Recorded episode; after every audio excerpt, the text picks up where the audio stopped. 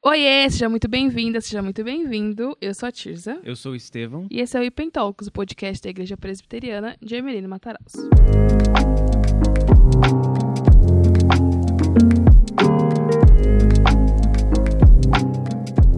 Estamos de volta. Voltamos, hein, gente? Depois desse tempo todo. A gente, do mesmo jeito que a gente sumiu, a gente reapareceu. É do nada. Uhum. É, a gente teve alguns problemas de agenda e enfim, mas estamos de volta. Esse episódio vai ser bem legal, vai ser um episódio bem longo. Então você aí que ouve o nosso episódio para lavar louça, aproveita que vai ser um episódio que você vai conseguir lavar a louça toda, combinado? Eu acho que umas duas vezes. No episódio de hoje nós vamos falar sobre homossexualidade. E a gente decidiu falar sobre esse tema porque, não sei se vocês acompanharam aí nos últimos dias, é, a Bruna Carla, enfim, deu uma opinião é, cristã a partir do que ela vive, do que ela crê sobre homossexualidade. E aí vieram vários, várias pessoas falando, ela foi criticada, é, várias pessoas que se dizem cristãs também se posicionaram, mas se posicionaram de uma forma errada. E a gente veio aqui, humildemente, da nossa opinião, tudo baseado na Bíblia. E a gente vai começar. Bom, é, voltamos com um episódio que a gente prorrogou, né, pra Sim, fazer. A gente queria muito Eu tempo. lembro que o Rafa, que tá aqui com a gente, falou várias vezes pra gente falar sobre isso e tal. Sim. E foi bom esperar, porque a gente precisa amadurecer e conseguir dar uma Exatamente. opinião melhor, Sim. né? Ah, vamos lá. Primeira coisa, gente, a gente. é, nós teremos duas partes nesse episódio, tá? Sim. Essa primeira parte, nessa primeira parte, eu vou falar um pouquinho rapidamente sobre a ideia de lugar de fala. Sim. E depois nós conseguimos aí, graças a Deus, uma opinião legal, embasada, fundamentada do presbítero Walter, que é advogado, e conseguiu ajudar muito a gente falando sobre três assuntos que são essenciais para a gente conseguir falar sobre homossexualidade e homofobia. E os três assuntos são Estado laico, proselitismo religioso e a homofobia em si. Para começar, a gente precisa desconstruir essa ideia de lugar de fala. Por quê? É, bom, primeiro, o que é lugar de fala?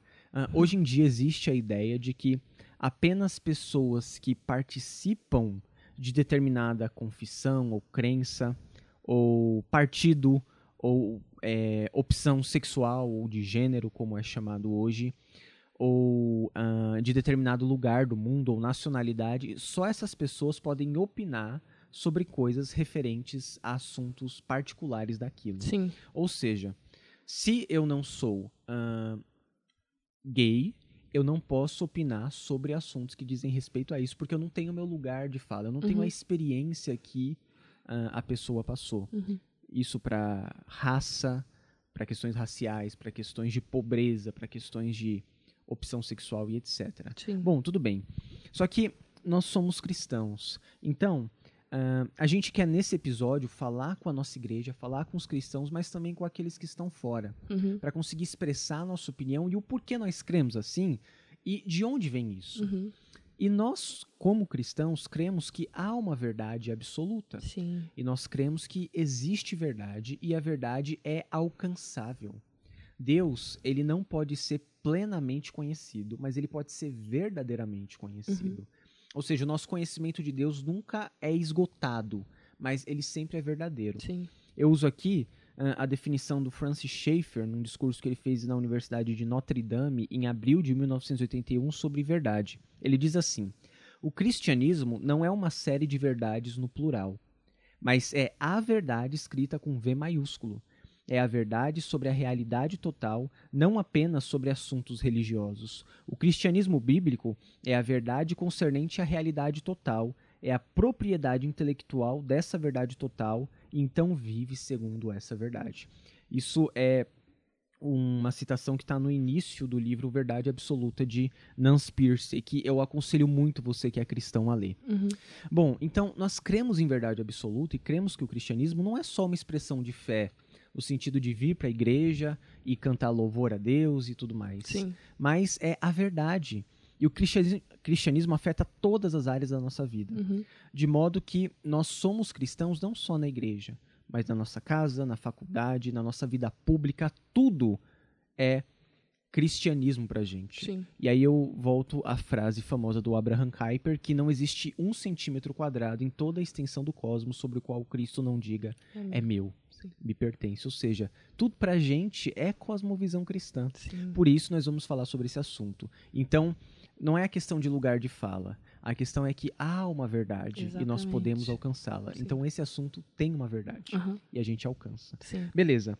Agora a gente vai para essa primeira parte que eu falei e aí depois a Ti tem uma pesquisa muito boa para falar, a gente vai conversar aqui, mas essa é a parte legal e ela é muito importante. Primeiro assunto que o presbítero Walter ajudou a gente é na definição de Estado laico e a importância do Estado laico para a liberdade de expressão. Sim. Vamos ouvir o que o presbítero Walter tem para falar para a gente sobre Estado laico. Olá pessoal, tudo bem? Espero que todos estejam bem. Vamos falar um pouquinho então sobre liberdade de expressão, né? Ah, e aí a gente passa antes de falar de liberdade de expressão pela por duas questões que eu acho que são importantes nós entendermos, que é a questão do Estado laico e do proselitismo religioso. O que significam essas coisas, né? Antes de tudo, vamos ler então aqui o que diz a Constituição brasileira. O preâmbulo da Constituição, ou seja, aquilo que foi definido antes mesmo dos artigos, diz o seguinte: Nós, os representantes do povo brasileiro, reunidos em Assembleia Nacional Constituinte, e aí vai falando para assegurar o exercício dos direitos sociais, individuais, liberdade, segurança, bem-estar, igualdade, justiça, como valores supremos de uma sociedade fraterna, plura- pluralista e sem preconceitos, fundada na harmonia social, comprometida na ordem interna e internacional com a solução pacífica das controvérsias. Promulgamos sobre a proteção, sob a proteção de Deus, a seguinte Constituição da República Federativa do Brasil. Vejam, o preâmbulo da Constituição brasileira fala de Deus. No capítulo 1, artigo 5 o inciso 6 diz o seguinte: é inviolável a liberdade de consciência e de crença, sendo assegurado o livre exercício dos cultos religiosos e garantida na forma da lei a proteção aos locais de cultos e suas liturgias. Bom, é, para falar de aí tudo isso aqui para falar de laicidade, né? Modelo de Estado laico brasileiro. né? Então a laicidade ela não significa necessariamente a ausência de religiosidade, como muitos pensam na esfera pública. Ou seja, a esfera pública ela não, ela não tem absolutamente religião nenhuma. Não, não significa que o Estado ele é ateu, mas significa que é um Estado que garante e salvaguarda de todas as expressões religiosas, certo? Então, o modelo brasileiro é da laicidade colaborativa ou aberta, como se diz em direito, né? Então, existe, portanto, uma neutralidade positiva na Constituição Federal do Brasil quando ela trata de religião. Então, o que significa uma neutralidade positiva? Significa que o nosso Estado ele não é confessional, ele não confessa uma religião específica, porém ele protege as religiões, todas elas, tá certo? Então a gente já viu isso logo no preâmbulo da Constituição, falando sobre essa questão da laicidade. É um, é um Estado, é, o Estado brasileiro é um Estado que crê em Deus. Ele está dizendo qual Deus que é, mas não é um Estado ateu, tá certo? E ele também não se envolve nessas questões religiosas, mas ele protege a, a religiosidade dos membros desse Estado, tá certo? Então, um Estado constituído como um Estado democrático de direito, né, conforme o artigo 1 e está fundamentado principalmente na dignidade da pessoa humana, ou seja, que assegura a liberdade religiosa e reconhece, então, o fenômeno religioso, tá certo? Ele não é ativamente um Estado religioso, mas ele reconhece que existe e protege, tá certo? Ele não é um Estado teocrático, por exemplo, e também não é um Estado confessional, né? Ele não confessa uma religião, tá? Não se une a uma determinada religião e a torna é, oficial. Então essa aí é a chamada laicidade colaborativa, tá certo? Não é uma laicidade radical, tá? Então a gente precisa entender isso. É importante entender isso para a gente entender que o Estado brasileiro protege a religião, beleza? Bom, É, eu acho que só esse primeiro áudio nos ajuda a entender o motivo pelo qual nós podemos emitir opiniões, certo, Ti? Sim. A gente consegue perceber que, diferentemente da ideia de laicidade radical, como o Walter diz, uh, nós temos uma, uma laicidade uh, colaborativa, ou seja, o Estado não rege a religião, mas ele protege a religião. Sim, Isso é muito diferente, sim. porque E é qualquer religião, né? qualquer religião. Então há modelos de Estado em que o Estado não permite que haja determinadas religiões. Sim. Em muitos lugares é assim, por exemplo, em modelos de laicidade.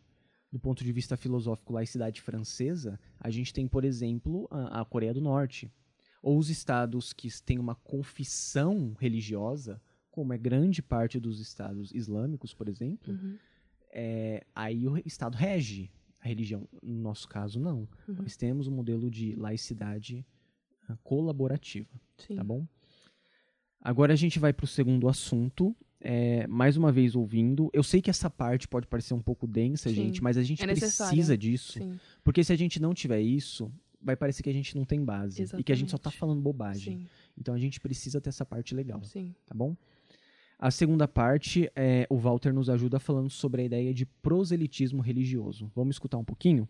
Outro aspecto importante é a gente entender o que significa proselitismo religioso. Proselitismo religioso, a gente não, não pode confundir com preconceito e discriminação. É, o, o preconceito é o ato de você segregar alguém, você deixar alguém de lado, tá? Objetivamente. Então você tem esse, essa intenção de deixar alguém de lado. Você está segregando aquela pessoa do convívio social, da sociedade, dos seus direitos. Então isso é preconceito. Discriminação é um consiste no quê? Um ato de intolerância contra alguém. Então a discriminação é quando você não tolera e agride alguém. Pode ser com palavras ou pode ser com atitudes também, ou pode ser fisicamente mesmo, tá certo? Então, preconceito, você segrega, você separa, você tira do convívio social, você retira direitos, tá certo? E a discriminação você não tolera. E é uma forma de intolerância onde você agride. Então são essas duas definições aí é, bem resumidas da, do preconceito e da discriminação, tá certo? Então a liberdade religiosa ela anda de mãos dadas com a dignidade da pessoa humana. Né? Os, ambos são é, preceitos constitucionais. Então a liberdade religiosa ela é garantida, assim como a dignidade da pessoa humana também.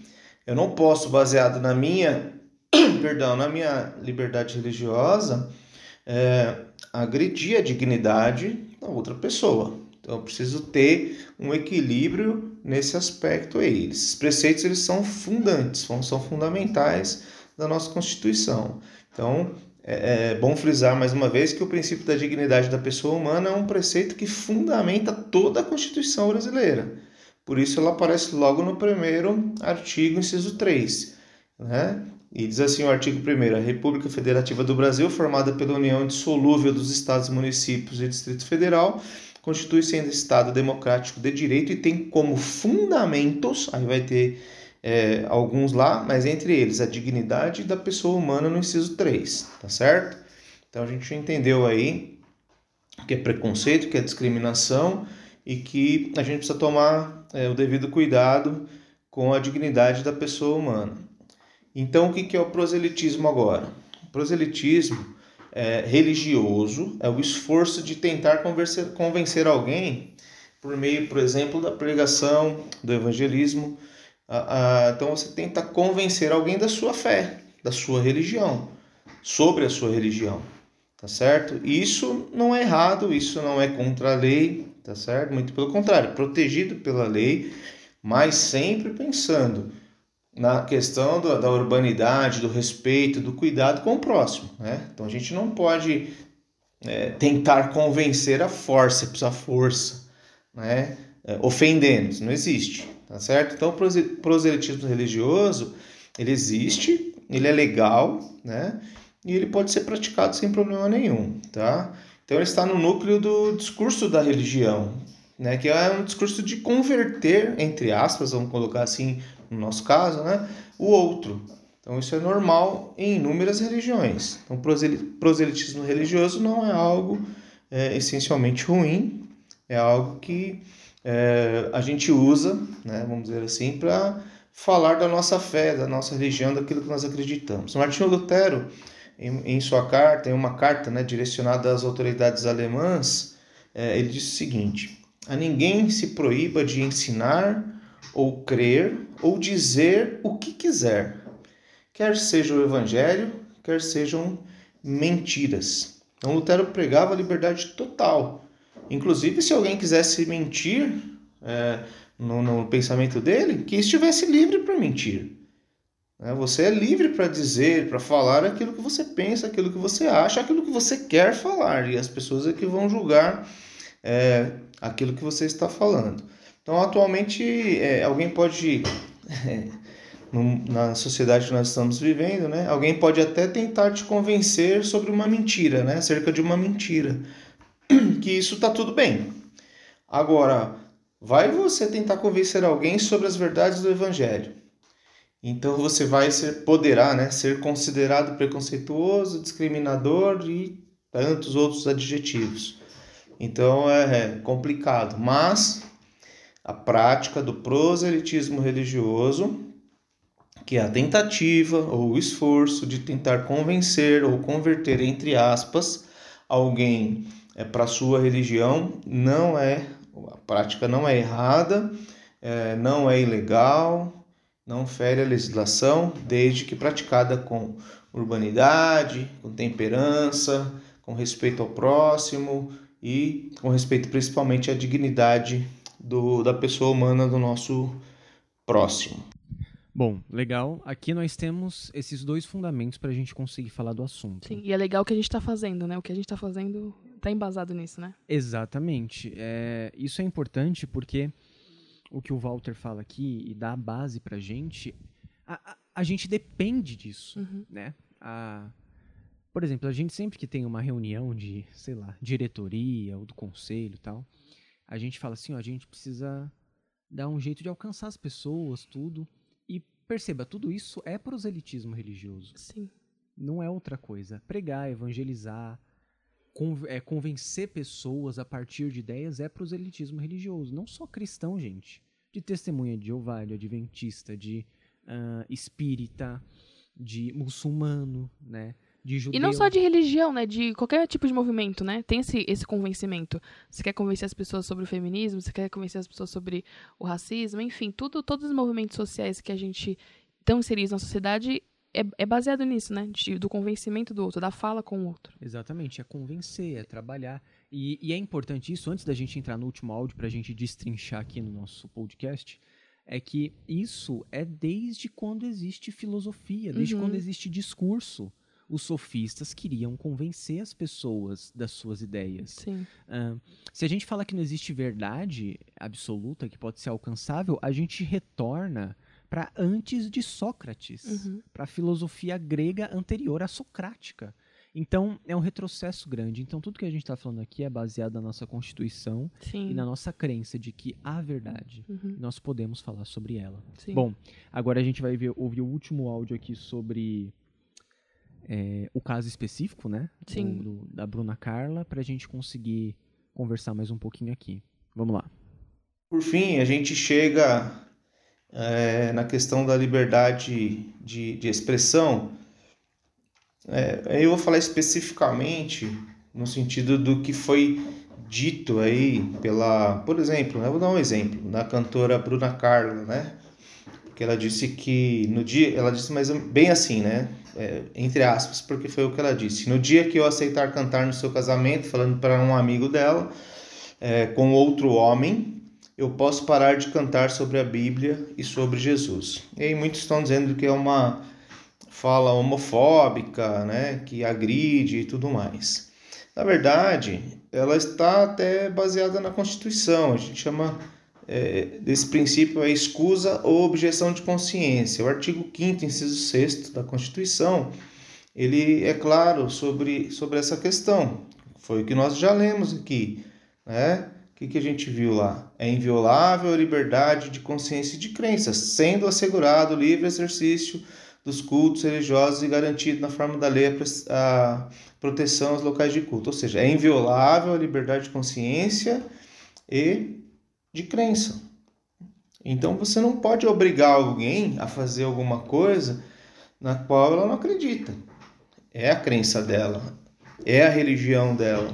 Ela acredita dessa forma e ela não é obrigada a fazer absolutamente nada é, que, que vá contra aquilo que ela acredita.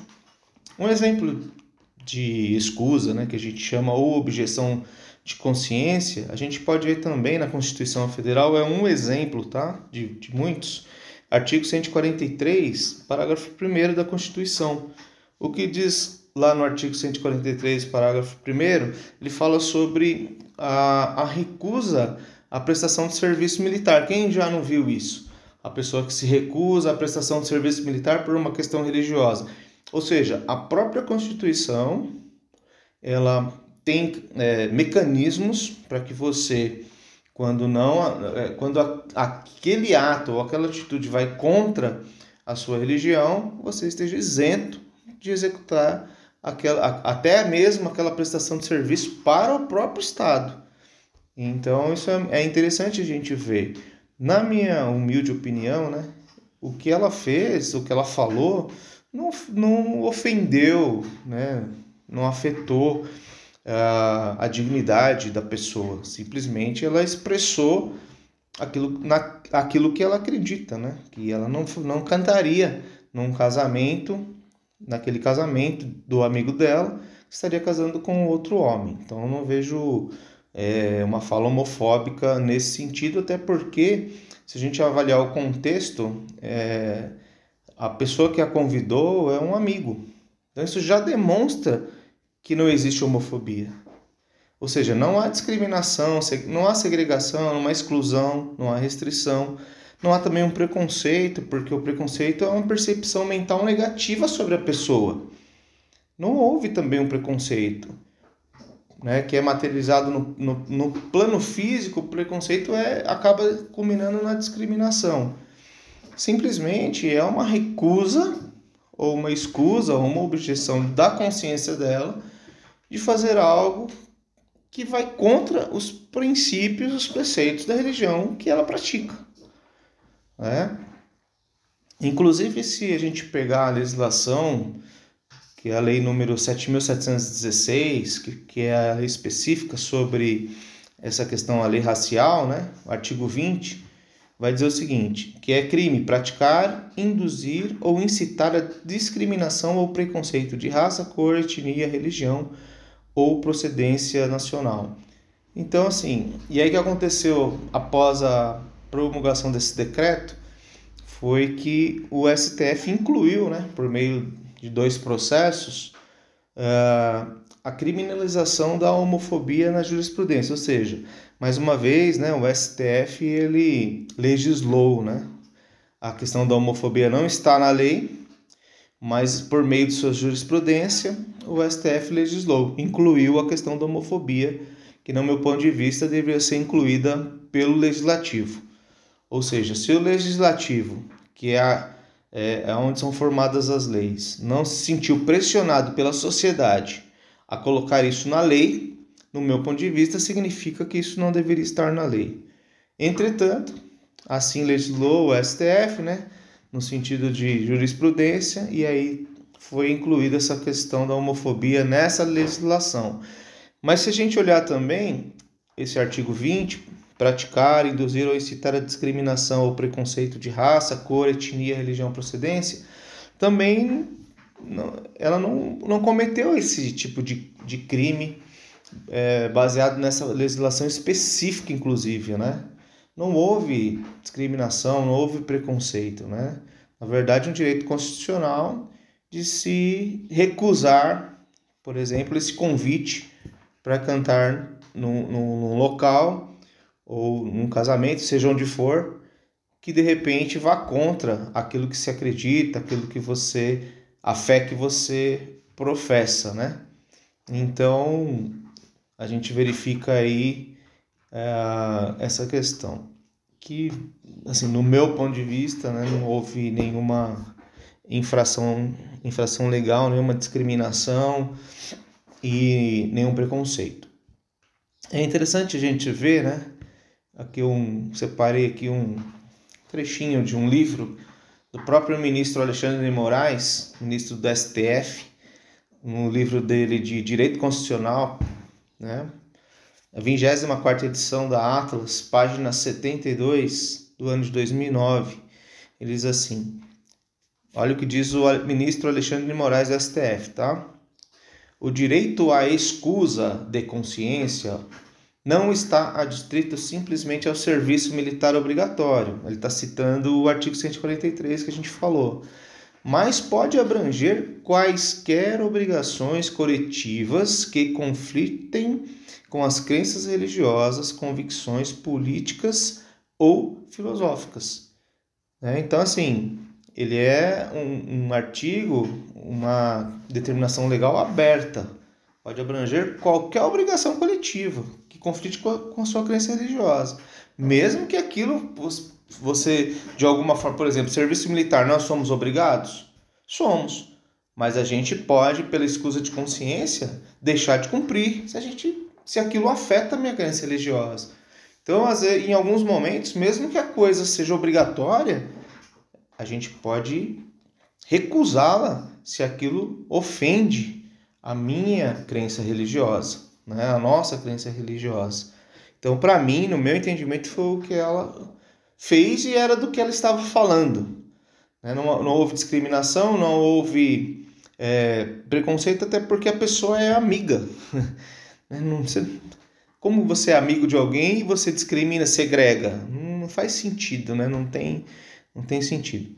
Então, assim, eu vou encerrar aqui é, falando sobre a, o Pacto de São José da Costa Rica, que o Brasil é signatário desse pacto, né? Foi transformado no decreto número 678 para que ele fosse inserido na, na, legislação brasileira, o artigo 12 sobre a liberdade de consciência e de religião, para fechar. Toda pessoa tem direito à liberdade de consciência e de religião.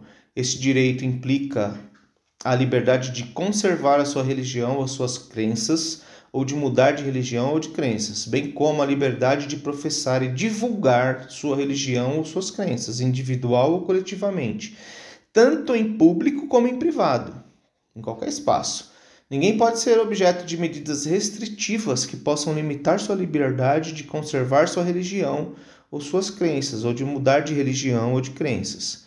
A liberdade de, se, de manifestar a própria religião e as próprias crenças está sujeita unicamente às limitações prescritas pela lei e que sejam necessárias para, para proteger a segurança, a ordem, a saúde ou a moral pública ou os direitos e liberdades das demais pessoas. Ou seja, a sua liberdade tem limites, ela não pode ultrapassar a liberdade do outro. Os pais e quando for o caso, os tutores têm direito a que seus filhos ou pupilos recebam a educação religiosa e moral que esteja acorde com as suas próprias convicções.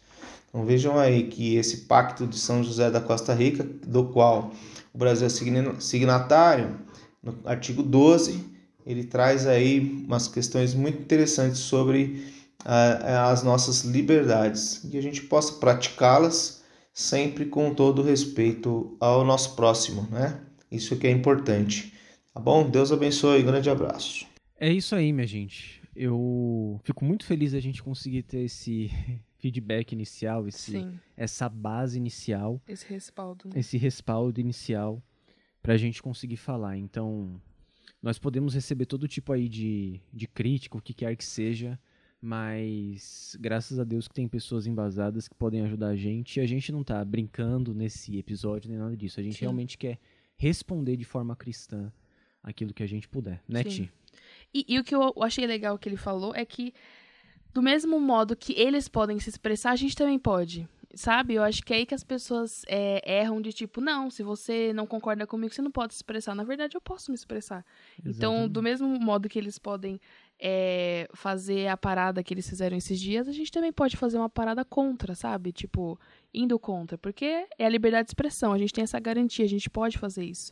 Então, eu achei legal ele falar sobre isso, porque é, a gente é sempre bombardeado, né, com essas coisas, tipo, sempre a culpa é nossa, tudo, tudo sai, tudo cai sobre nós cristãos, né? Toda a nossa opinião que é ruim, enfim, a gente que é, somos os vilões da história, sendo que na verdade a gente tem essa, essa condição de é, discordar, né? Exatamente. É, é, é fundante para nossa sociedade, né? Sim. Essa é a questão. E não só a gente, como outras religiões. A gente pode discordar de outras religiões, outras religiões também podem discordar da gente, porque tem a verdade, a gente acredita, a gente acredita nessa verdade e é isso que garante, né, isso pra gente. Exatamente.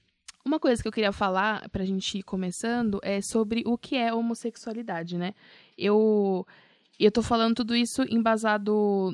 É, eu conversei com algumas psicólogas antes de falar sobre isso, mas eu não sou psicóloga, então é, eu fiz um apanhado aí do que elas falaram. Então, se você quiser ter uma opinião mais técnica, assim, é, com a psicóloga, eu só tô é, parafraseando o que elas disseram pra gente conseguir é, conversar aqui. Uhum. É, uma coisa que eu acho legal falar é que a palavra homossexualismo não é mais utilizada. A gente utiliza a palavra homossexualidade. Aí aqui eu vou ler o que é, ela mandou.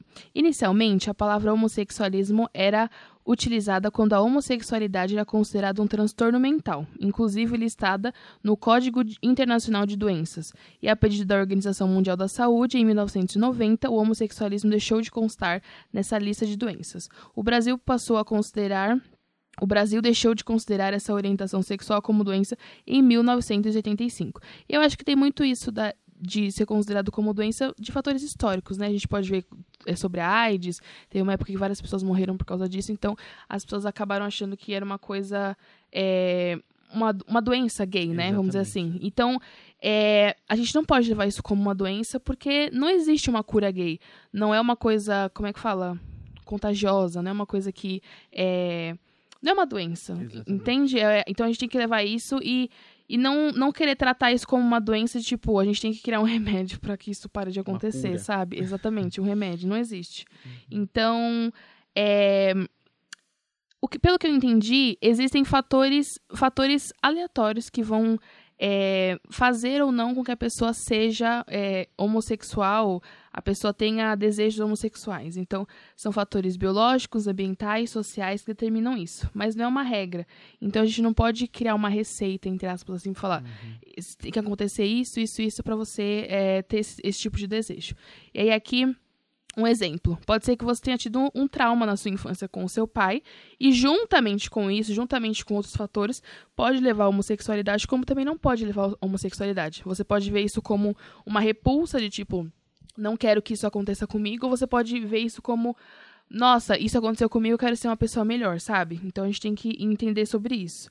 E outra coisa também que tá ligado a isso é sobre a identidade de gênero, né? Uhum. Que é uma coisa que tá bem alta hoje e eu acho que é importante a gente falar. E, e do ponto de vista sociológico, é, é super comum as pessoas terem a necessidade de se é, encontrarem em um grupo, uhum. de, de serem, é, terem esse senso de pertencimento, esse senso de ter que participar de uma tribo, né?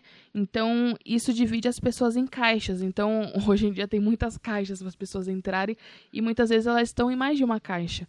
Então, é, essa identidade de gênero é, é mais ou menos isso, de você, as pessoas se identificam, enfim, mas criam, criam-se vários grupos dentro da própria sociedade que você se identifica ou não, e aí uhum. acaba virando, querendo ou não, não vou dizer uma bagunça, mas acaba ficando meio confuso porque você pode ser qualquer coisa, sabe? Então. É, hoje se fala muito sobre fluidez, né? Uhum. É, algo que flui, gênero que flui. Sim. E isso é permitido na nossa sociedade por conta da maneira como as coisas é, são indefinidas, na uhum. verdade, né? Tem muita indefinição, Sim. então é, as pessoas podem migrar de um gênero para outro, de uma religião para outra, de um lugar para outro. E e ficar em paz com a consciência delas. Né? É, então, é, é, aquele negócio, a gente tem esse senso de urgência, né, de, de ansiedade, enfim, então a gente nunca, as pessoas nunca sabem quem elas são. Uhum. Elas, elas são ditadas pelo que as pessoas dizem que elas são, né? E aí eu uhum. acho engraçado que,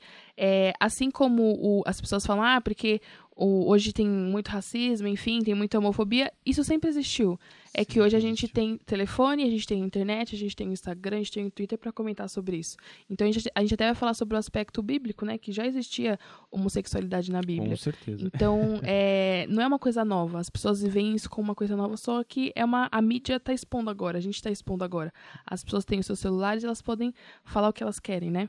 Então a gente tem que deixar bem claro que nós, como, como os cristãos, a gente crê na Bíblia, a gente crê na Bíblia como a nossa regra de fé e de prática. E lá em Gênesis 2, Deus fala quem nós somos. Deus define o homem, define a mulher e nada mais, nada menos do que isso. Ele só define o homem e a mulher. Então, às vezes as pessoas têm que parar de interpretar a Bíblia como convém e, e interpretar a Bíblia da maneira certa. Então, se você é cristão, você não pode, por exemplo, você tem que ter esse posicionamento que a Bruna Carla teve de se eu, se eu, é, se eu cantar num, num, casamento homossexual, eu não vou mais poder falar sobre é, é, Deus, enfim, cantar sobre Deus, porque é a mesma boca que está falando sobre as duas coisas, sabe? Exatamente. Então a gente tem que tomar cuidado sobre isso. E, e muitas pessoas é, se posicionaram a favor ou, ou, contra ela. Muitas pessoas que se, se, diziam cristãs foram contra o que ela disse. É. E aí aquele negócio, o medo do cancelamento, enfim, de, é, de não ser mal interpretado, de você ainda assim querer se posicionar para você não perder o seu público, para você não perder o dinheiro que você recebe desse público, né? É. Então, tem toda uma questão, querendo ou não, monetária, né, que gira em torno disso de não quero perder o, os benefícios que eu tenho, sabe? Sim. Geralmente é isso, né? Infelizmente. Sim. A, a questão monetária é só um comentário, né, aqui que não tem muito a ver, né, mas uhum.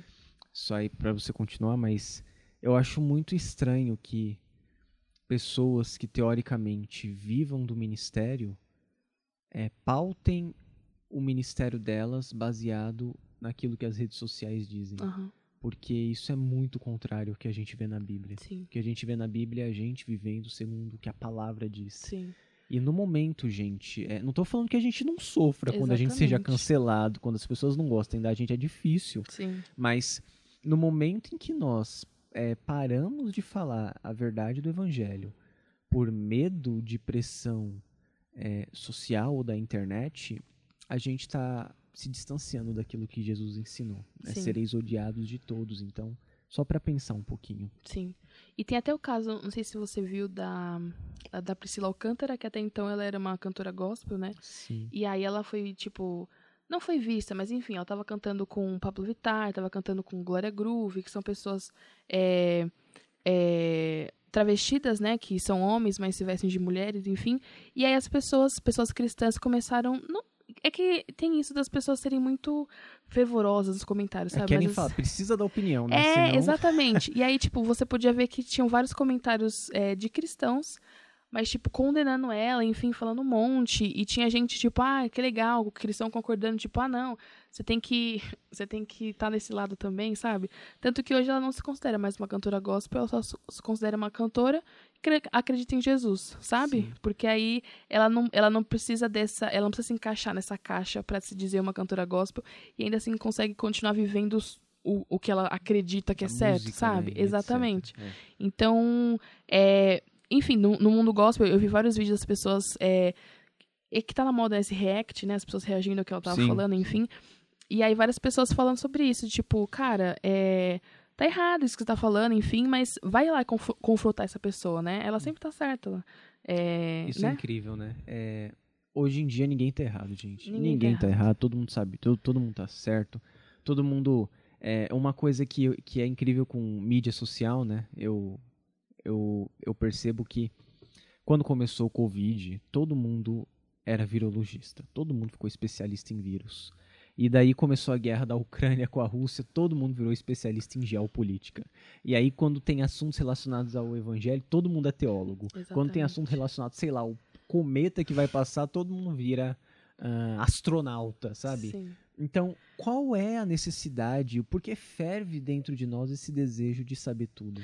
E n- não precisa. É, é aquele negócio. é até que a gente vai também falar sobre um episódio sobre política, enfim. Cara, deixa as pessoas que estudaram pra isso comentarem sobre isso, sabe? Sim. Deixa o, o, o, o cara lá da saúde falar sobre o Covid, como que é transmitido, como que não é.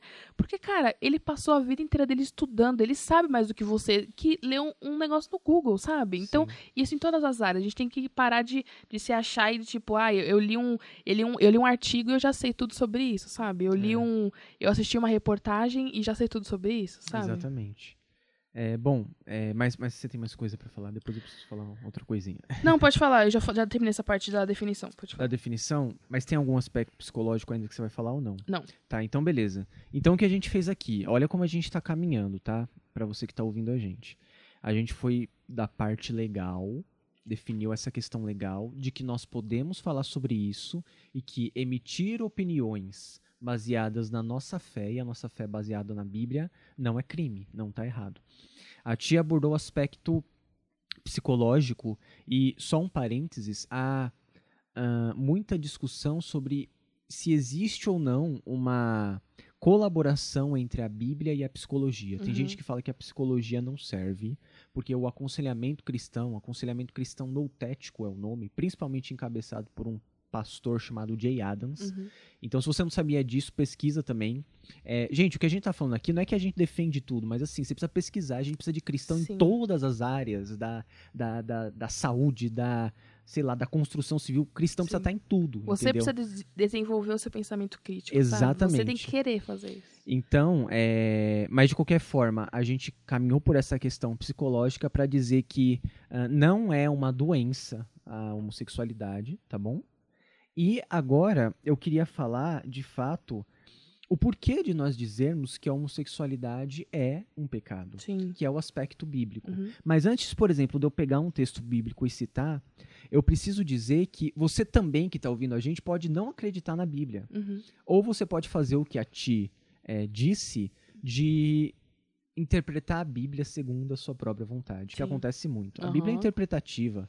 Aí tem pessoas que criam uma escritura só do que ela crê. Uhum. O que ela não crê não é inspirado. Exato. Não convém.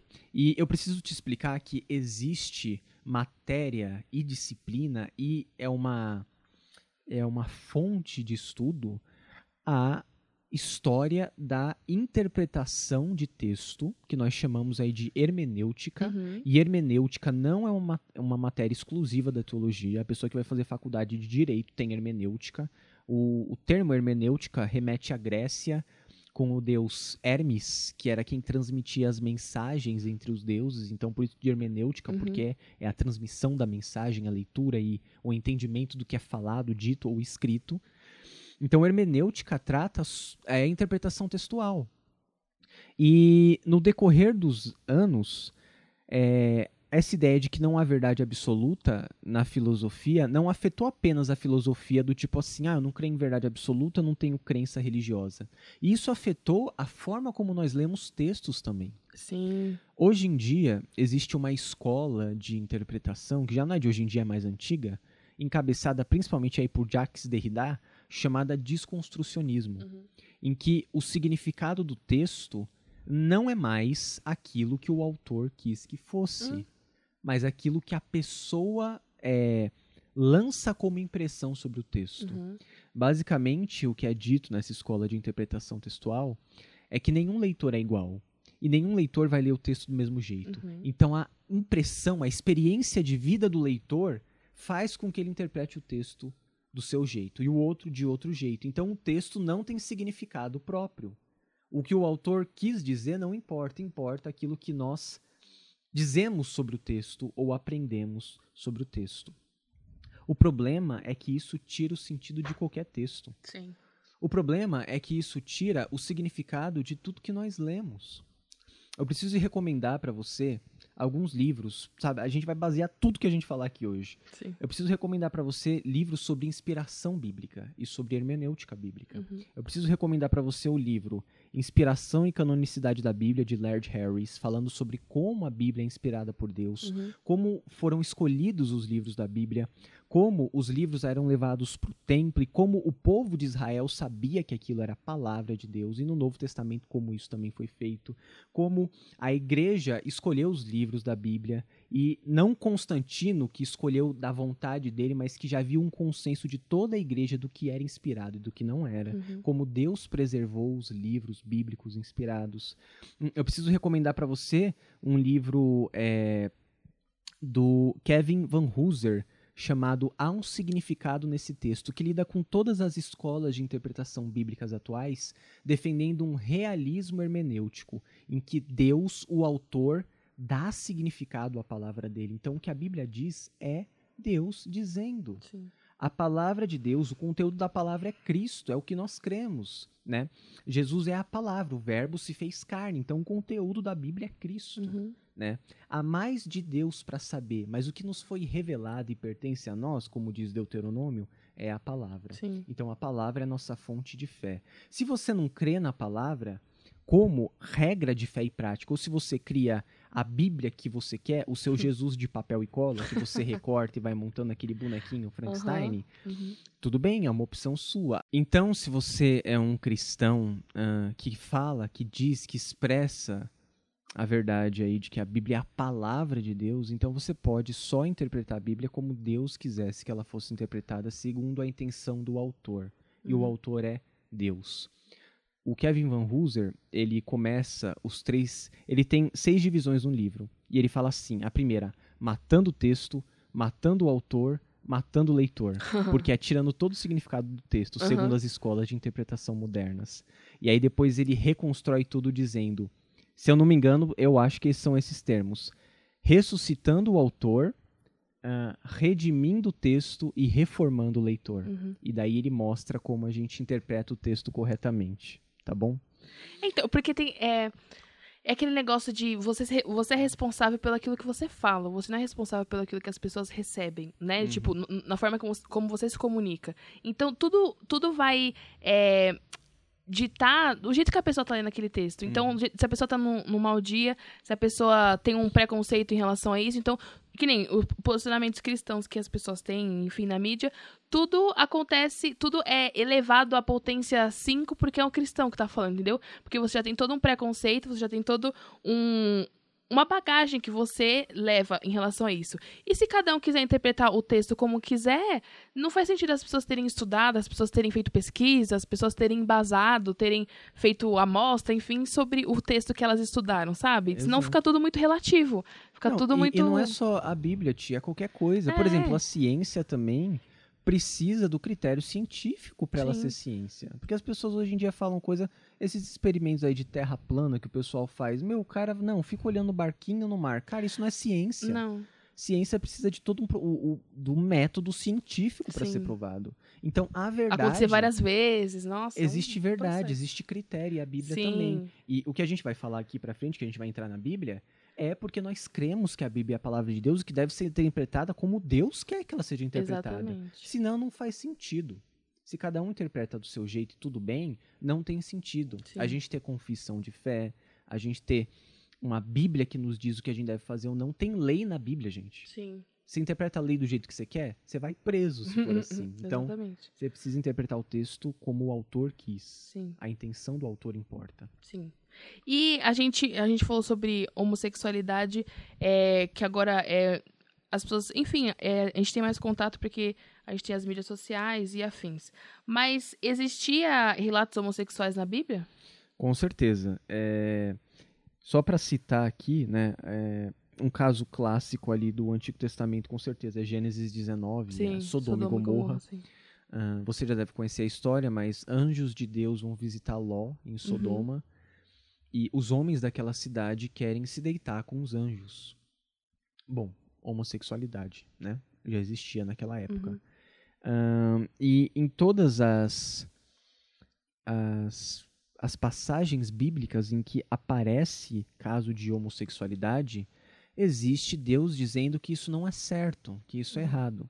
Só citar algumas referências, tá? Tipo, Tá. o pessoal procurar depois. Gênesis 19, Levítico 18, 22, 20, 13, 1 Timóteo 1, 9, 10, Judas, versículo 7, e Romanos 1, 24 a 27, ah, e também 1 Coríntios 6, de 9 a 11. E eu queria citar o texto aqui de Romanos 1, 24 a 27, porque Paulo, o apóstolo Paulo aqui em Romanos, ele faz um diagnóstico de coisas que eram muito comuns de acontecerem na época da- de Roma, Uhum. que é a época que Paulo vive ali.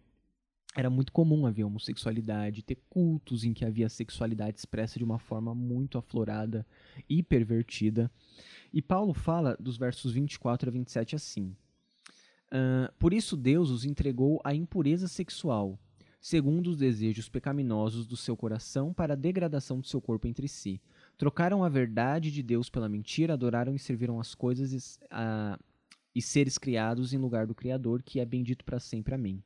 Por causa disso, Deus os entregou a paixões vergonhosas. Até suas mulheres trocaram suas relações sexuais naturais por outras contrárias à natureza. Da mesma forma, os homens também abandonaram as relações naturais com mulheres e se inflamaram de paixão uns pelos outros. O que, que é isso? Homossexualidade. Sim. Homens que se inflamaram de paixão pelos outros e mulheres também. Cometer- eh, começaram a cometer atos indecentes, homem com homens, e receberam si me- ah, em si mesmos o castigo merecido pela perversão. Ou seja, Paulo está dando um diagnóstico. O povo está praticando homossexualidade. Sim. E bom, isso, biblicamente dizendo, é pecado. E aqui é, é justamente tudo que a gente já falou até agora, presta Uhum. atenção. Nós temos esse direito, essa prerrogativa legal, Sim. constitucional, de dizer que, baseado na nossa fé, que é bíblica, Sim. a homossexualidade é um pecado. Porque Deus criou homem e mulher e os fez para que eles populassem a terra. Para que cultural. eles. O mandato cultural, perfeito, né? Volta aí uns episódios que você vai ver- ouvir um pouquinho sobre Sim. isso, né? O episódio de teologia bíblica. O mandato cultural. É, cultivem e guardem o jardim. Sim. E povoem a terra. Então toda a terra vai ser populada pelo povo de Deus. E a expressão sexual, a, o ato sexual, ele expressa essa natureza divina de popular a terra, de procriar, Uhum. de produzir mais pessoas para a glória de Deus. Sim. O, o aspecto do prazer é muito importante, é uma bênção de Deus. Mas se você parar para pensar, o, o prazer ele é uma bênção de Deus que não necessariamente está presente em toda a relação sexual. Uhum. Um abuso não tem prazer, Sim. mas é sexo do mesmo jeito. Então, qual que é a questão? Bom, existiu o consenso. Então, é, o, o prazer não pode definir, biblicamente falando, o ato sexual Sim. há coisas maiores que definem o ato sexual. E Paulo também define isso quando ele fala venerável de todos seja o leito sem mácula, ou seja, o casamento em que há relação entre homem e mulher casados. E olha só, gente, o, problema da gente que é crente não é só o, o ato homossexual, a homossexualidade. É, por exemplo, a fornicação pra gente é pecado também. Sim. Casar, é, ter relação sexual sem estar casado é pecado. Aham. O adultério também é pecado. Uhum. Ah, o abuso é pecado. Pensar no seu coração tendo relação sexual com uma pessoa que não seja sua esposa também é pecado. Sim. O problema é que essa crença na homossexualidade como pecado, que é baseado na nossa fé, na palavra, ela é atacável, Uhum. porque é mais fácil de atacar Sim. isso. É visível, né? É visível. Uhum. Por quê? Porque é algo muito comum hoje em dia. Sim. Agora me diz uma coisa, quando a gente fala que um homem que adulterou contra a esposa, fez um inferno na vida da mulher, Bateu nela. bateu nela, tem que ser disciplinado e se houve agressão, punido criminalmente, preso, por que que não existe essa pressão? Sim. Porque é impossível dizer que isso está errado. Aham. Então, é muito uma coisa que o Walter fala, né? É muito a pressão social de hoje, Uhum. né? É muito é fácil estar do outro lado. Sim. Porque parece que o cristão é o, é o maldoso, Sim. né? E tudo. E não. Porque tudo que a gente faz aqui, todo nosso proselitismo, nunca é baseado em agressão. Uhum. Lógico que existem erros, Sim. né? Só que você não pode pegar casos eh, isolados, ou até que não sejam tão isolados assim, e definir o todo. Uhum. Porque o que a gente fala contra a homossexualidade é que é pecado, e que a Bíblia define como pecado, e a gente quer tratar isso. Uhum. A gente não quer agredir, não quer Sim. segregar, não quer remover direito, mas definir o que nós consideramos pecado como pecado. Sim. E, e essa, né, essa questão da pressão que você falou, e geralmente é, é de um público específico, né? Sim. Então acaba que naquilo, ah, aconteceu alguma situação, enfim, você vai a algum portal de notícia ou algum Instagram que conta sobre isso. Se você for é, ver aquele público, é óbvio que vai ter uma pressão naquele momento, porque todo aquele público pensa daquele jeito. Claro. É por isso que eles estão seguindo aquela página, sabe? Então, Exatamente. é, se você for ver no contexto geral, no todo mundo, essa pressão não vai ser tão grande, entendeu? Porque as pessoas, nem todas as pessoas estão nas mídias sociais. Sim. Nem todas as pessoas têm acesso à internet, nem todas as pessoas têm celular. Então, se você for fazer essa pesquisa no geralzão. É que é um nicho, né? Exatamente, por isso que tem essa pressão. Que nem teve é, é, em relação ao aborto, enfim, daquela menina de, de 11 anos, foi porque aquele grupo de pessoas estava pensando daquele jeito e a justiça foi pressionada porque todo mundo estava falando sobre aquilo para tomar uma decisão ou não, entendeu? Então É. tem muito disso de, tipo, ser aquele público específico, né? Uhum, Exatamente. É algo, é uma massa coordenada, Sim. né? E direcionada. Sim. E aí agora eu queria falar um pouco sobre a família, né? Porque isso, é, querendo ou não, vai. É uma ameaça, vamos dizer assim, para a família e pelo que a gente acredita como família. E aí Sim. eu queria embasar judicialmente é, no artigo é, 267 da Constituição Brasileira, ele coloca a família como base da sociedade e a família tem proteção especial do Estado por dar é, perpetualidade à raça humana. E aí ele coloca aqui a condição de sine qua non para a sociedade existir. Então, se não existe a família, a humanidade acaba, porque não existe a reprodução e a, a sociedade, enfim, a humanidade não é levada para frente. Então, precisa haver a reprodução para isso acontecer. E aí pode acontecer, enfim, é, como é, doar é, óvulos, é, Espermatozoide, é, ter a FIV, né, que é a... é, esqueci como que significa. fecundação... In vitro, isso. in vitro. é. E aí também tem a a adoção, que querendo ou não, as pessoas precisavam, precisa, é, precisavam se reproduzir para outra, outras pessoas adotarem, Sim. enfim. Então, tudo precisa da reprodução. Então, por isso que dentro da Constituição ela protege a família, porque se não tem a família, as coisas não vão para frente, né? A, as, a nossa sociedade, as nossas crenças, a nossa, as nossas tribos, entre aspas, precisam. E ambos precisam do homem e da mulher para isso acontecer, certo? Então a gente pode ser que, enfim, tem isso da adoção de casais homoafetivos, mas precisou de um homem e de uma mulher para que isso aconteça, sabe? E é, e aí na Constituição também fala que é dever da família educar a pessoa, não o dever da escola. Então, a sua crença e aquilo que você acredita, você tem que passar para o seu filho na escola. Isso não é uma coisa. Ou, na escola não, em casa. Isso não é uma coisa que é dever da escola fazer isso. E é por isso que, depois a gente vai entrar nessa pergunta, se a escola deveria ou não tratar a homo- a homossexualidade, falar sobre isso dentro da escola, porque é uma coisa. Eu acho que é uma coisa pessoal, sabe? É uma Sim. coisa tipo, você não pode generalizar. Da mesma forma, se isso fosse é, tratável, né, se isso pudesse acontecer, também deveria existir o estudo de outras coisas dentro da escola, sabe? Exatamente. Tipo, vamos, vamos estudar sobre cristianismo, vamos estudar sobre é, religiões de matriz africana, sabe? Então, deveria existir o leque inteiro, não apenas sobre isso, sabe? E eu acho que é isso as pessoas batem essa tecla, tipo, só tem que falar sobre isso, não sobre o todo, entendeu? Só pelo que eles querem que as pessoas aprendam, vamos dizer assim, bem entre aspas. É, eu acredito que é o que você falou exatamente, a mesma coisa que eu creio. É esse é, esse tipo de educação é uma educação familiar, dom- Uhum. é, domiciliar que deve acontecer. Ah, eu lembro que quando eu era estava na escola, não, não tinha isso. Não teve. E olha que eu não sou velho, eu tenho 26 anos, mas não teve isso. Uhum. Nas aulas de biologia, tinha a parte de reprodução, lógico, mas não tinha nenhum discurso sobre isso. Por quê? Porque, gente, biologicamente falando, o que há é o órgão reprodutor masculino e o feminino. Uhum. Então era disso que era falado, da fecundação, de como acontecia, falava da estrutura biológica masculina e feminina. Sim. E há diferenças no corpo do homem e da mulher, Sim. biologicamente falando. Diferença óssea, diferença reprodutora, é óbvio que existe. Sim. É, diferenças hormonais, tudo isso é, há diferenças. Então, isso que, que era ensinado, e creio eu que deve continuar sendo Sim. ensinado, porque é, é algo importante. Só que essas outras disciplinas que a gente pode chamar, e, são chamadas de disciplinas críticas, Uhum. elas estão entrando é, fortemente no ensino e estão uh, bagunçando o que é o ensino, é, digamos, tradicional da escola. Uhum. Então você não tem só biologia, você tem biologia crítica. Então, até existe o ensino que seja reprodução, mas aí depois tem a crítica em cima disso. Uhum. Você até tem, por exemplo, é, história, mas você tem um viés político ou identitário da história. Sim. E, gente, não é assim que as coisas deveriam ser. Uhum. Porque o papel da crítica depende da pessoa conhecer é, tudo que ela puder e aí elaborar o pensamento crítico em cima disso. Uhum. Ah, com a religião é assim. Eu, eu não sei com quantas pessoas é, evangélicas eu estudei na, na escola, mas eram minoria, com certeza. Uhum.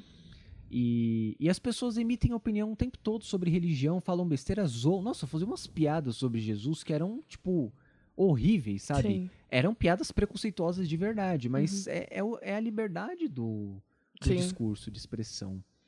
E, bom, é aí que tá. Cabe aos pais ensinar seus Sim. filhos.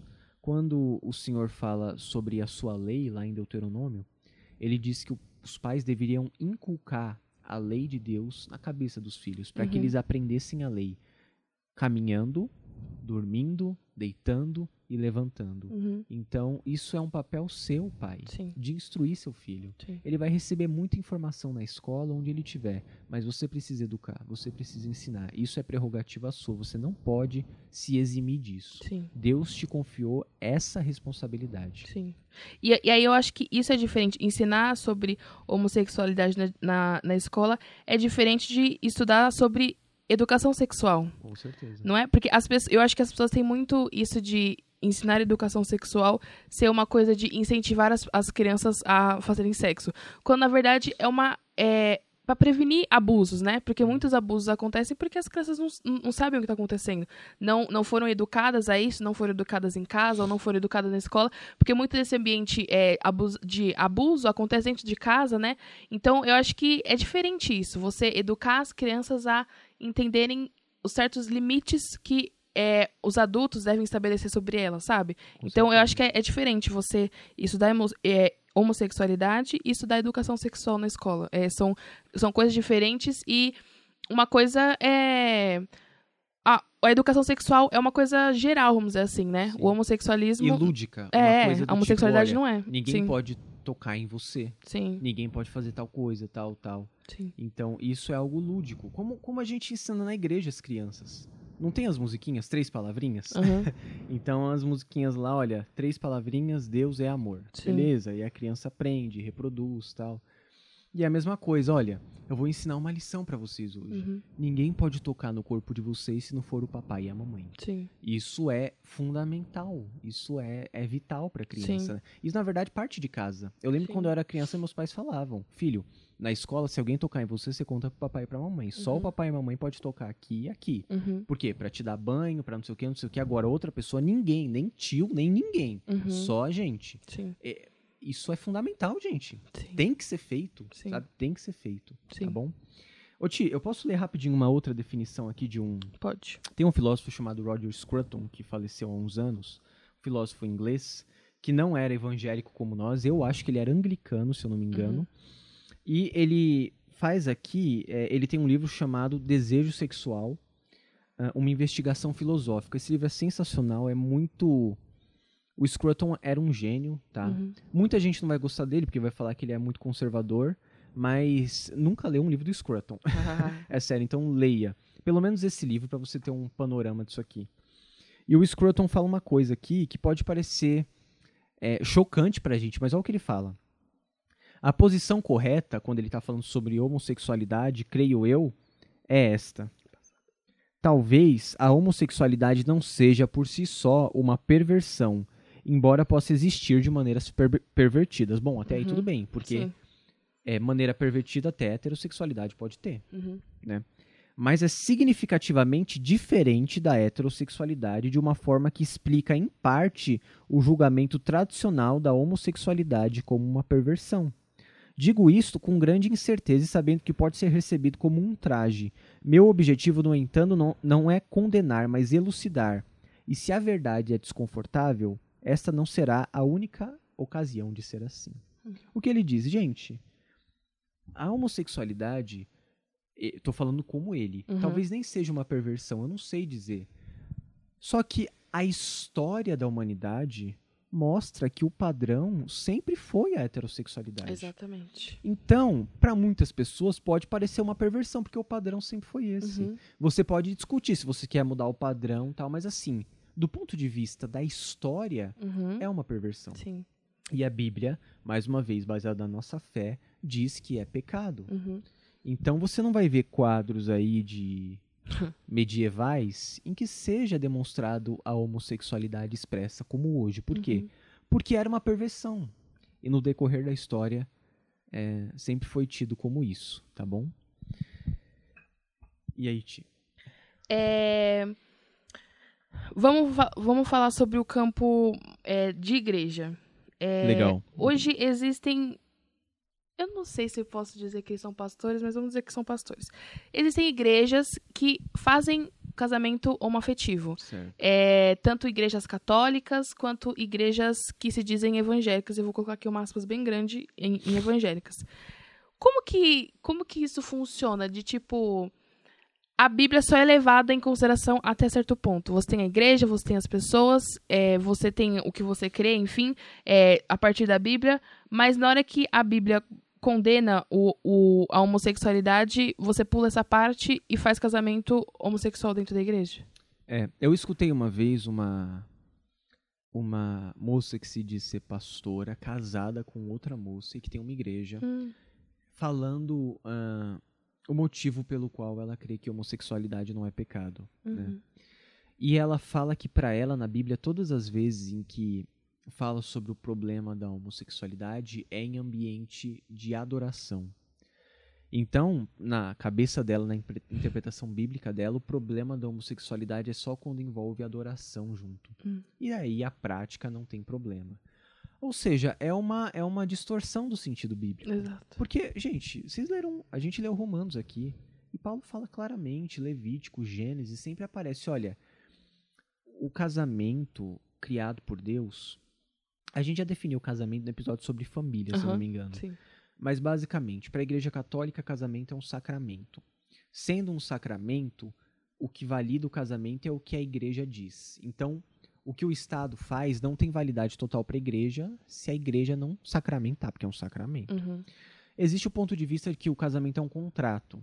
Então, o contrato foi firmado, uma parte cumpre a, a uma parte cumpre a parte que lhe convém, a outra parte que lhe convém. No momento que não há acordo das partes, quebra o contrato, acabou. Uhum. Pra gente, o casamento, né, essas duas coisas é uma aliança Sim. feita com Deus, baseada na fidelidade de Deus, Sim. na palavra de Deus. Se o casamento é uma aliança em que o homem e a mulher têm os seus papéis diferentes, mas complementares, que a Uhum. gente sempre fala isso, Sim. complementarismo, eles se complementam apesar das diferenças. Se é uma aliança ah, e é fundamentada na palavra, a partir do momento que a gente foge da palavra, o que acontece não é casamento. Uhum. Porque casamento é o que a palavra diz. Sim. E o que a palavra diz sobre casamento é que é um- entre um homem e uma mulher. Para que haja o prazer, a glória de Deus e a reprodução. Sim. É isso que cumpre. Então, o que essas pessoas, respondendo sua pergunta, fazem é, é criar a- a, a sua própria ah, interpretação bíblica. Uhum. Porque se for uma interpretação bíblica séria. E, gente, eu tô falando séria, a pessoa vai falar assim: ah, você acha que a gente não é sério e tal? Não, tô falando assim, na história da inter- interpretação. Sim. Porque até uma pessoa, um cara que é liberal, vai concordar que isso que você está fazendo é liberalismo. Uhum. Ele, ele sabe, sabe? Porque a Bíblia é a palavra de Deus. Então vocês podem até chamar quem interpreta a Bíblia, como eu estou falando, de fundamentalista, né? Uhum.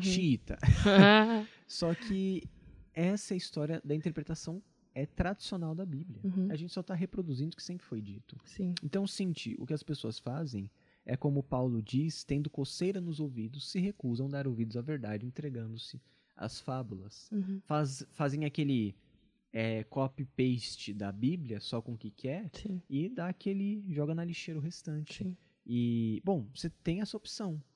O problema é dizer que isso é uma expressão genuína e tradicional da interpretação da Bíblia, tá Uhum. bom?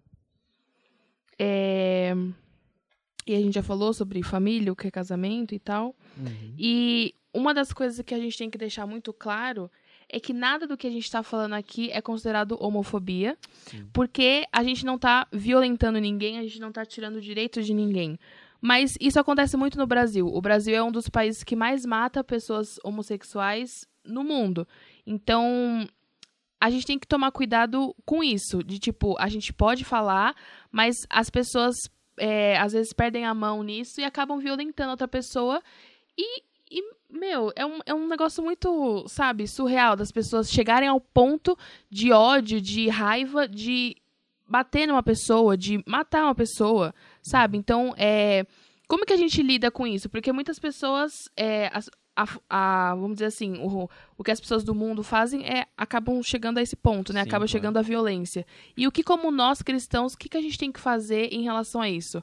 É, a gente já falou em algum, algum episódio, acho que era quando o Lucas ainda estava aqui, de quando chega um, um homossexual na igreja, o que, que a gente faz, enfim, como a gente coloca essa pessoa no. Como a gente trata essa pessoa, mas no âmbito da igreja, de tipo. Vem na igreja, é o que a gente sempre falou, né? De tratar como um pecado como qualquer outro pecado, Com certo? certeza. É. Bom, isso que você disse, a Bíblia não dá respaldo nenhum para violência. Uhum. É, De nenhum tipo, de né? nenhum tipo. é. Violência nenhuma. Lógico, a não ser que seja defesa pessoal, Sim, né? Mas sim. assim, tirando isso, não existe. assim, Jiu-jitsu do Rafael que ele tá falando. não existe possibilidade de você agredir uma pessoa em favor de falar, não, é pecado, eu vou te agredir. Uhum. Isso é, é pecado fazer isso. E tem que ser punido como crime, porque é Sim. crime. Agredir pessoa é crime. Bater em pessoa, é, humilhar a pessoa, retirar direitos, tudo isso é crime, tá Sim. bom? A gente não tá falando nada disso. A gente tá Exato. falando, definindo o que a Bíblia diz sobre homossexualidade. Para responder, tia, a sua pergunta, eu quero mais uma vez citar um outro livro Uhum. chamado Deus, Casamento e Família, do Andreas Kostenberger. Já recomendei esse livro aqui uma vez, gente, lê esse livro, é o melhor livro de família que você vai ler. É, tem outros livros mais fáceis, esse livro não é muito fácil, ele é muito denso, Uhum. mas ele é sensacional, tá? A base do ensino sobre família, leia aí Deus, Casamento e Família, Andreas Kostenberger. O- ele tem um- uma partezinha do livro exclusiva sobre homossexualidade, Ti. E ele tem assim, depois de falar, falar, que gastar 30 páginas falando da Bíblia, homossexualidade, ele fala um pouco do cenário americano e tudo mais. E ele tem aqui o veredito bíblico sobre homossexualidade. Presta atenção no que ele fala. O veredito sobre a homossexualidade é o mesmo ao longo de todas as escrituras, do Pentateuco ao Apocalipse, de Jesus a Paulo, de Romanos às cartas pastorais. A Bíblia afirma a uma só voz que a homossexualidade é pecado. A igreja contemporânea, como um todo, e os cristãos bíblicos individualmente devem dar testemunho unânime das escritura- escrituras de forma inequívoca e destemida. Tem que ser destemido para falar isso hoje em dia. No contexto da preocupação contemporânea com aquilo que é politicamente correto, no qual aqueles que condenam a homossexualidade como pecado são acusados de homofobia, e a homossexualidade, presta atenção, olha o nosso cuidado de falar do tema. A gente poderia estar falando homossexualismo só pra falar e pra causar, mas não, Uhum. a gente quer falar a coisa certa pra não ofender ninguém. A gente quer Exatamente. conseguir dialogar, a gente quer conseguir falar o que a gente crê. Sim. Então, olha o esforço que a gente está fazendo para tentar demonstrar de maneira humilde e amorosa o que a gente Sim. crê. Sim. E o próprio livro aqui é traduzido como homossexualidade. Uhum. Porque a gente sabe que não adianta ficar só batendo, a gente precisa falar o que a gente crê Sim. com amor, com graça. Ele continua. No qual aqueles que condenam a homossexualidade como pecado são acusados de homofobia e a homossexualidade é apresentada como um direito individual semelhante aos direitos das mulheres ou minorias étnicas, é crescente a pressão para a igreja flexibilizar sua postura em relação à homossexualidade e tolerar aqueles que a praticam não apenas na sociedade, mas entre seus próprios membros. Nos últimos anos, algumas denominações tradicionais começaram até a nomear homossexuais praticantes para cargos de liderança em nível nacional e local. Uhum.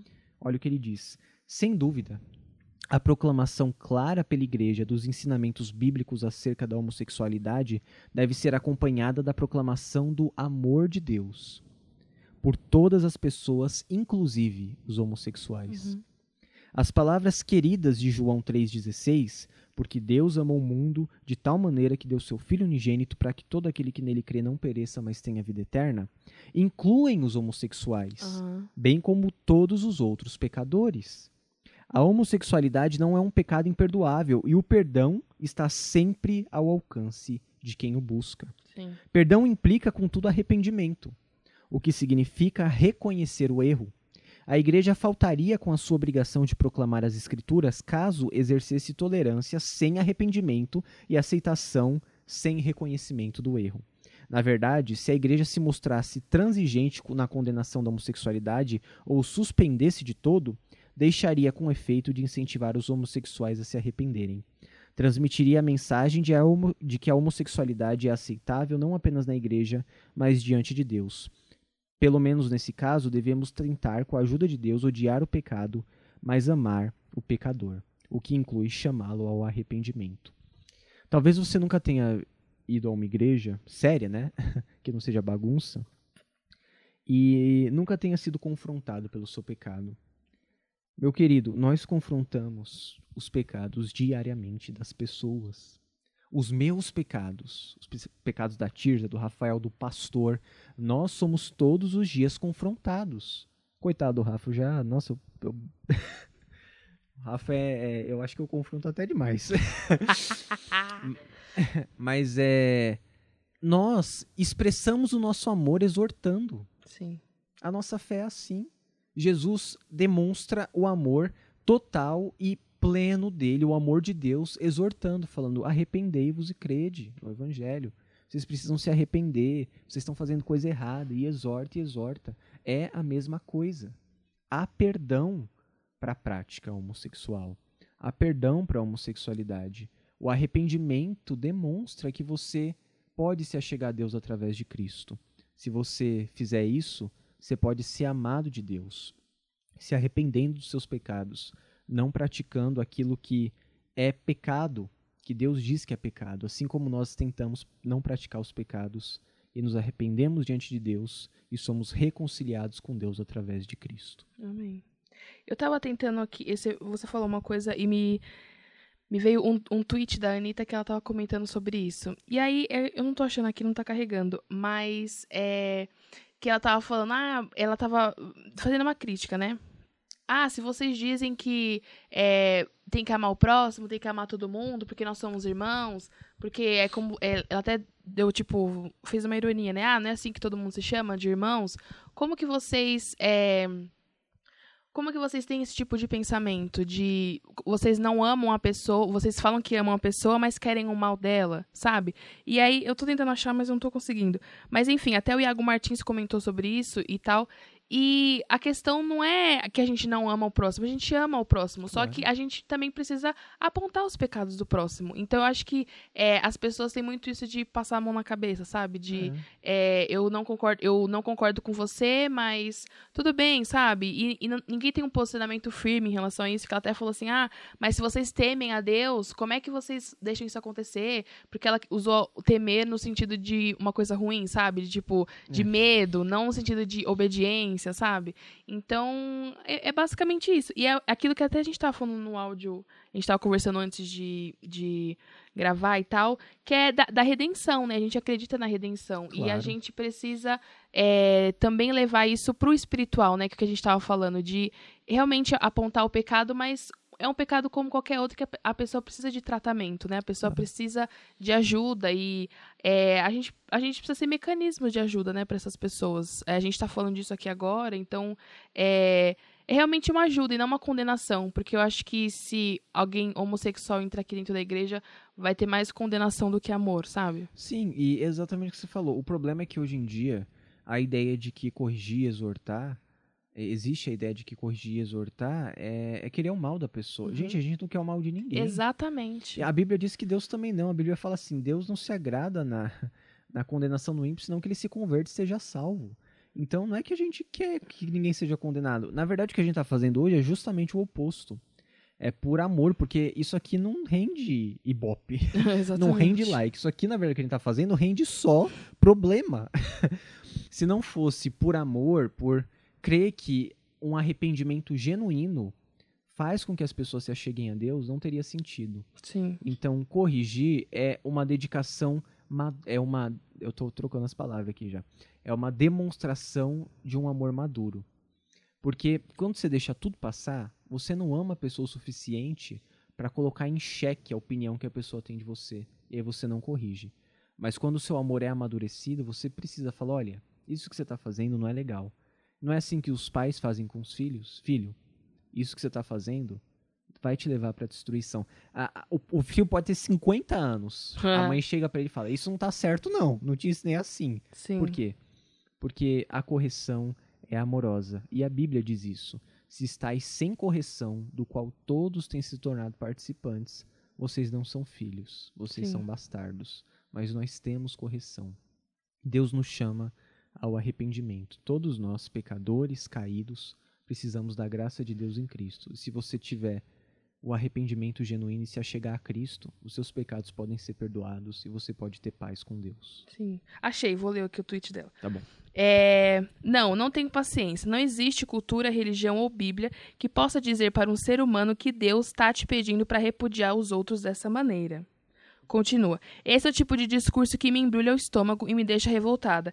Pessoas como ela, ela está se referindo a Bruna Carla, que se dizem, entre aspas, porta-vozes de Deus, descartam e fazem mal às pessoas o tempo todo pelo simples fato delas serem quem são. Sendo que, na verdade, a gente não tá re repudiando. Ela não nada. quer cantar no casamento. então, sabe? E, e, sabe o que eu achei engraçado? Que essa foi uma entrevista que ela deu ano passado. Não foi uma entrevista atual. Então, você vê como o povo fica futricando pra achar é, coisa, entendeu? Atrás, né? ela, ela deu essa entrevista pra Karina Bach lá no Positivamente, foi em dezembro do ano passado. Então, já faz seis meses. E as pessoas ainda assim querem causar, sabe? Querem bope em cima disso. Sim. Bom, é o que a gente falou, né? A gente já comentou, mas isso não é discurso de ódio, não é nada disso. Sim. Isso é definir o que a Bíblia define como pecado e dizer: se você se chegar a Cristo, Deus perdoa os seus pecados. Se você se arrepender, você pode ser amado de Deus. E lutar contra o seu pecado como todos nós lutamos. Sim. Quantos pecados você já não teve que lutar só hoje? Sim. Eu, todo mundo, sabe? Vontade de bater no outro, uhum. vontade de falar, cara, não te aguento, cara, pelo amor de Deus, sabe? Vontade de discutir em casa. Mas o Espírito Santo é quem nos convence. Sim. E ele pode fazer isso com qualquer pessoa que se chegar com o coração quebrantado de verdade. Sim, amém. Deus amou o mundo de tal maneira que deu seu filho para que todo aquele que nele crê não pereça, mas tenha vida eterna. Ele pode fazer isso com qualquer um que se arrepender de verdade. Sim, amém. Mais alguma coisa pra dizer? Amém, não. Eu acho que esse foi um dos episódios mais importantes que a gente foi. gravou. E eu acho que é um dos mais longos. Deve estar beirando uma hora e pouco. Já. Uma hora e vinte. É. Mas muito bom, foi muito sim, bom, né? Sim. Esse foi o episódio de hoje. A gente voltou com tudo. Pra quem ficou duas semanas sem episódio, olha, já veio um episódio de quase uma hora e meia pra você ouvir, tá bom? A gente espera que vocês tenham entendido tudo. É, qualquer coisa, vem conversar com a gente. Tudo isso que a gente falou foi embasado na Bíblia, foi embasado na nossa fé e no que a gente acredita. A gente vai deixar alguns links aí se vocês quiserem ver. Até no, no YouTube tem uma série do Iago Martins sobre a família, que ele fala sobre isso, ele fala sobre que, essa questão jurídica. Então, se você quiser se aprofundar mais sobre isso, vou colocar o link aqui na descrição para você é, ouvir. E compartilhe esse episódio. É, não, se você está lutando com isso, não lute sozinho, procure ajuda. E saiba que Deus te perdoa dos seus pecados se você se arrepender verdadeiramente. Tá bom? É isso, gente. Deus abençoe. Obrigado, Ti, Rafa, mais uma vez pela força. Pelo Valtão, Deus abençoe. Sim, obrigado, Tio Walter. E é isso aí. Obrigado. Tamo por aí. Deus abençoe. Até a próxima quarta-feira. Beijo. Tchau, tchau.